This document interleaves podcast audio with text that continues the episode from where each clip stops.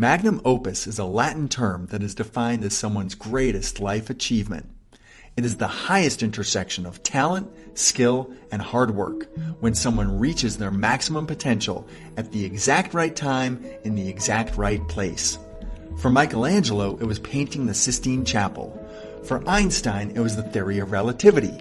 For Linkin Park, it was hybrid theory. For J.K. Rowling, it's Harry Potter. For Leo Messi, it's a record breaking season. Whatever the medium, your magnum opus is your life's greatest work, and it will be your legacy long after you are gone. Sadly, not many people get to achieve their magnum opus or even make an attempt. Most people spend the vast majority of their lives in a career that falls short of inspiration.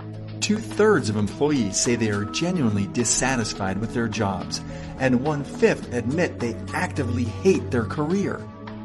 Everyone has a massive amount of potential, whether it be an invention, a painting, a song, a journey, a book, an idea, you name it, but very few actually get to flourish and reach for that potential. When you're a young child, you hold the belief that anything is possible. No dream is too big. So, what happens between childhood and adulthood that crushes so many dreams? Why do so many settle? Is it the school system? Is it realistic expectations? Financial fear? Practicality? A lack of belief? The reason people don't attempt their magnum opus is because of doubt. Doubt is the ultimate crippler of ambition. In order to believe in yourself, you must have evidence to support this belief. It's like a table. Your belief is the tabletop, and the legs are experiences and evidence that support the belief. Doubt is like a woodpecker that chips away at the legs of the table. When enough doubt creeps into your mind, the table comes crashing down and you no longer believe in yourself. The key is to reverse this process. Move toward beliefs that empower you. Then find role models, experiences, stories, and evidence to support the new empowering belief. Most importantly, do not listen to the doubters.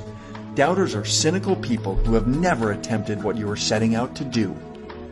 Buddha said, We are what we think. All that we are arises with our thoughts. With our thoughts, we make the world. Achieving your goal starts with the mental belief that it can be done. Attitude is far more important than IQ. It may seem scary and unfamiliar, for the path to your magnum opus is never easy. You will have to be willing to take risks, sacrifice, and to go the extra mile.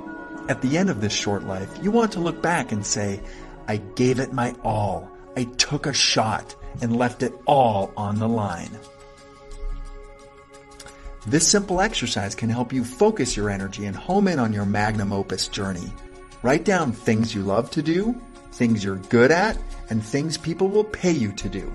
The intersection of these three categories is your sweet spot. Perhaps you can combine things from all three categories. The key to reaching your magnum opus is to find your sweet spot and take action. So, give yourself a year Give yourself one year to pursue your magnum opus. Give yourself one year to take that trip, build that farm, climb that mountain, or start that business. Give yourself one year to tune out fear and doubt. Be unreasonable. Be impractical. If people don't laugh at your dreams, then your dreams are not big enough. Give yourself one year to follow your passion and leave your mark on the world. Find your sweet spot. The worst possible scenario is that you come right back to where you are now. You owe it to yourself to take a chance.